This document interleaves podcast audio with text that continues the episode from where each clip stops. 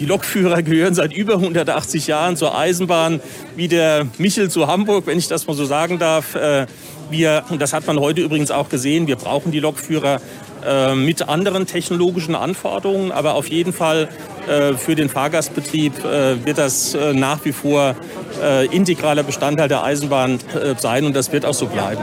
Das sagte Richard Lutz, Vorstandsvorsitzender der Deutschen Bahn, im Gespräch mit dem NDR letzte Woche. Es ging um einen Weltkongress in Hamburg und um eine Neuvorstellung, die die Bahn dort gemacht hat. Welche das ist, das verraten wir euch heute hier bei Automobil. Automobil, der Mobilitätspodcast von Detektor FM, wird präsentiert von blitzer.de, Deutschlands größter Verkehrscommunity.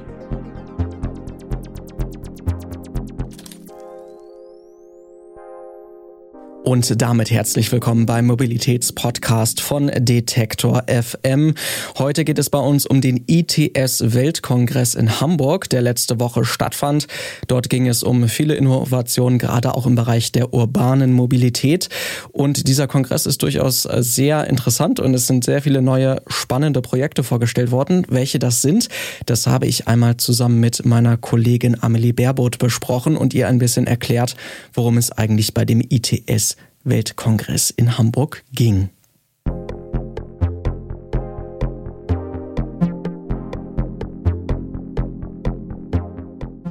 Dabei geht es darum, dass in Hamburg jetzt gerade viele neue Lösungen, Mobilitätslösungen vorgestellt werden für einen digital vernetzten Verkehr. Das heißt, ähm, auf diesem Weltkongress, wo auch wirklich viele Menschen aus aller Welt kommen, über 10.000 sind es tatsächlich trotz der Corona-Lage, ähm, da soll für die allgemeine Öffentlichkeit dann ähm, ja, praktisch präsentiert werden, wie in Zukunft zum Beispiel Mobilität in der Großstadt funktionieren kann. Mhm. Und warum ausgerechnet Hamburg? Also warum hat man sich die Elbmetropole da ausgesucht, um über die Mobilitätswende zu sprechen? Also die Veranstalter haben von Beginn an gesagt, dass es für sie sehr wichtig ist, dass die Stadt, in der diese Veranstaltung dann auch stattfinden wird, ähm, eine Stadt ist, die auf jeden Fall sich diese Probleme angeschaut hat und auch ähm, Mobilitätslösungen schon anwendet. Und Hamburg ist da tatsächlich in Deutschland sehr weit vorne. Der Hamburger Senat hat bis 2030 eine Strategie im ähm, Plan und und da geht es vor allen Dingen darum, dass man eine Labor- und Modellstadt für urbane Mobilität werden möchte. Also organisiert ist dieser Kongress ja nicht nur von dieser privaten Seite, sondern auch von der Stadt Hamburg oder auch vom Bundesverkehrsministerium.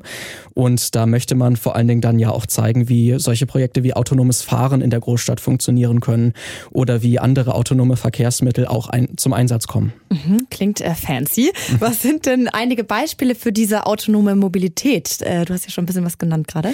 Genau, also man konnte zum Beispiel in Hamburg jetzt im Stadtverkehr auch Autos rumfahren sehen in den letzten Tagen, die tatsächlich ohne Fahrer unterwegs waren. Mhm. Das ist vielleicht noch nicht so, wie man sich das vorstellt, also dass äh, wirklich ein ganz normales Auto rumfährt, sondern es ist noch sehr viel Technik damit verbunden. Also auf dem Dach und im ähm, Kofferraum ist nicht so viel Platz für den Einkauf zum Beispiel. Da ähm, ist noch einiges, was äh, gelöst werden muss, auch was die Technik angeht.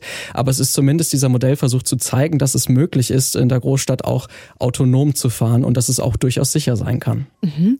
Klingt auf jeden Fall spannend, aber ich muss schon sagen, auch so ein bisschen noch nach Zukunftsmusik. Ja. Ähm, Gibt es denn auch kritische Stimmen zum Kongress und den dort vorgestellten Mobilitätsinnovationen? Es gibt ein paar kritische Stimmen, vor allen Dingen von äh, Umweltverbänden ist immer mal wieder geäußert worden, dass es hierbei ja sehr um technische ähm, Innovationen geht und weniger eigentlich im Mittelpunkt steht, dass man vielleicht ähm, die Verkehrswende auch anders äh, angehen könnte und schneller angehen müsste und dass viele dieser Innovationen vielleicht noch gar nicht so reif sind, um wirklich dann im Einsatz dann auch ähm, ja für die Mobilitätswende beitragen zu können. Wie das gute Beispiel gerade ja schon genannt mit dem autonomen Fahren in der Großstadt.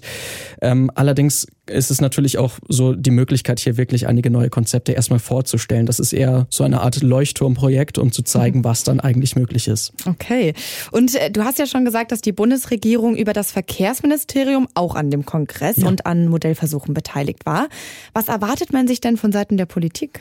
Ja, durchaus eine ganze Menge. Also Bundesverkehrsminister Andreas Scheuer, der ja immer noch im Amt ist im Moment, äh, übergangsweise zumindest, der äh, hat tatsächlich in Hamburg relativ viel investieren lassen. Über zwei 20 Millionen hat die Bundesregierung und auch vor allen Dingen das Bundesverkehrsministerium da reingesteckt.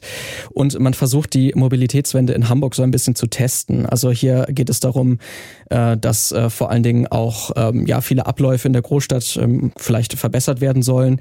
Es ist zum Beispiel auch ein App-System entwickelt worden, ähm, wo dann auch der Verkehr besser verknüpft werden kann, also dass Leute von der einen Verkehrsmöglichkeit auf die andere besser umsteigen können. Und all diese Projekte sind auch mit Hilfe der Bundesregierung angestoßen worden. Und natürlich ist ähm, auch eine der Ideen von Andreas Scheuer gewesen, zu zeigen, äh, dass man mit diesem äh, Verkehrskongress ähm, vielleicht auch eine positive Nachricht aussenden kann, gerade vor der Mobilitätswende. Denn oft wird das ja immer mit Verboten in Verbindung gebracht und das soll halt zeigen, dass auch viele Innovationen schon am Start sind. Mhm. Apropos Innovation, welche anderen technischen Neuerungen wurden denn sonst noch so vorgestellt da? Also es äh, gibt ganz viel smarte urbane Infrastruktur, wie das dann gerne genannt wird. Ein ganz schönes lebensnahes Beispiel fand ich die Mülltonnenentleerung. Normalerweise ist es ja so, dass man eigentlich immer feste Routen hat für Müllautos, die dann immer einmal die Woche irgendwo langfahren. Und äh, mit dieser smarten Regelung ist es dann so, dass ähm, vielleicht von den Mülltonnen aus schon ein Signal geht, dass man weiß, ob die wirklich voll sind und ob sie entleert werden müssen. Das soll dann dafür sorgen, dass nicht nur jetzt bei der Müllentsorgung, sondern auch bei anderen Prozessen, die ähnlich vielleicht sind in der Stadt, dass die vielleicht verringert werden können und nur noch wirklich nach Bedarf stattfinden und somit natürlich dann auch den Verkehr entlasten. Und ein weiteres Beispiel ist dann natürlich auch noch, dass die Deutsche Bahn hier sehr involviert ist. Also die Deutsche Bahn hat zum Beispiel auch einige neue Apps ausgetestet, um zum Beispiel ja eine Verknüpfung mit äh, dem Radverkehr zu schaffen, dass Nutzer schneller mit der App DB Rad Plus äh, umtauschen können zwischen dem Zug und natürlich auch dem Fahrrad. Und gleichzeitig hat man auch eine digitale Straßenbahn vorgestellt, die jetzt in Hamburg unterwegs war. Aha.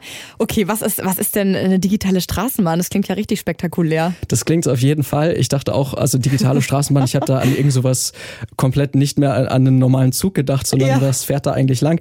Also es ist gar nicht vielleicht so extrem, wie man sich das jetzt vorstellt, sondern es ist vor allen Dingen, dass es ein autonom fahrender Zug ist, der tatsächlich im normalen Netz äh, unterwegs ist in Hamburg. Also bisher gibt's natürlich auch einige Züge, wenn wir vielleicht mal an große ja, ähm, Flughäfen denken, da gibt's natürlich auch zum Beispiel so autonom fahrende ähm, Züge, aber das ist immer in einem abgeschlossenen Netz, wo halt keine anderen Verkehrsteilnehmer, sage ich mal, reinkommen. Und im Hamburger Stadtverkehr ist es ja schon so, dass auf diesen Schienen noch andere Züge verkehren und da ist viel mehr Koordination nötig. Und äh, so ist es jetzt so, dass tatsächlich eine S-Bahn, nämlich die S21 in Hamburg jetzt ganz normal im Passagierverkehr autonom unterwegs ist. Also das ist durchaus sehr spektakulär, damit zu fahren. Mhm. Und wenn diese Züge dann bald selbst fahren, dann würde ich jetzt mal annehmen, dass da auch keine Zugführer oder Zugführerin mehr gebraucht wird. Ist das so? Ja, ganz so schnell geht es wahrscheinlich noch nicht. Ähm, und die äh, Deutsche Bahn war auch sehr schnell zu betonen, dass man hier keine Arbeitsplätze ähm, abschaffen möchte oder so. Weiterhin wird es noch ähm, Zugführerinnen und Zugführer geben, die in den Zügen sind. Aber die sind dann nur noch zum Koordinieren da. Also die achten mhm. nur noch darauf, ob wirklich alles korrekt abläuft und greifen dann ein, wenn irgendwas schief läuft und wenn vielleicht irgendwie Gefahr droht. Aber normalerweise ist es so, dass tatsächlich diese Züge nur Funksignale bekommen und dann auch äh, viel ähm, effektiver fahren. Also sie können viel enger getaktet fahren und vor allen Dingen können sie auch besser bremsen, als es Personen vielleicht können. Das ist dann auch deutlich umweltfreundlicher im Endeffekt. Mhm. Und wenn das jetzt so einfach schon im S-Bahn-Verkehr umsetzbar ist, werden wir da noch mehr Entwicklungen im Bereich Digitalisierung bei der Bahn erleben? Ja, tatsächlich ist die Bahn ähm, da in den letzten Jahren doch sehr weit vorangeschritten, zumindest ähm, im Image. Es gibt dieses Projekt namens Digitale Schiene Deutschland, das unter anderem auch mit Unternehmen wie Siemens zusammen betrieben wird. Und äh, da möchte man jetzt auch ganz ambitioniert äh, zwischen 2025 und 2027 die technischen Möglichkeiten schaffen, um dann auch vielleicht im Fernverkehr zur Automatisierung zu kommen. Das ist durchaus relativ ähm, ja fortschrittlich und äh, eine Sache, die die Bahn bis vor ein paar Jahren noch ausgeschlossen hatte. Aber inzwischen hat man sich überlegt, dass es vielleicht doch eine ganz gute Idee ist. Und wenn es wirklich so kommt, dann ist es vielleicht so, dass wirklich auf den Schienen in Deutschland schon vor den Straßen eigentlich die Automatisierung kommt.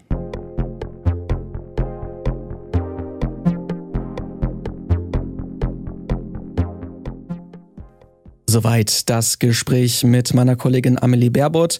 Und ihr könnt uns auch natürlich gerne folgen, überall da, wo ihr Podcasts hört, zum Beispiel bei Spotify oder auch bei Apple Podcasts. Dort dann auch gerne abonnieren. Und weitere Informationen zur aktuellen Folge mit ein paar interessanten Links auch zum ITS-Kongress findet ihr bei uns auf der Website bei detektor.fm. Wir hören uns hoffentlich nächsten Montag wieder mit einer aktuellen neuen Folge von Automobil. Mein Name ist Lars Feier Bayern, macht's gut und wohl an. Automobil, der Mobilitätspodcast von Detektor FM, wird präsentiert von blitzer.de, Deutschlands größter Verkehrscommunity.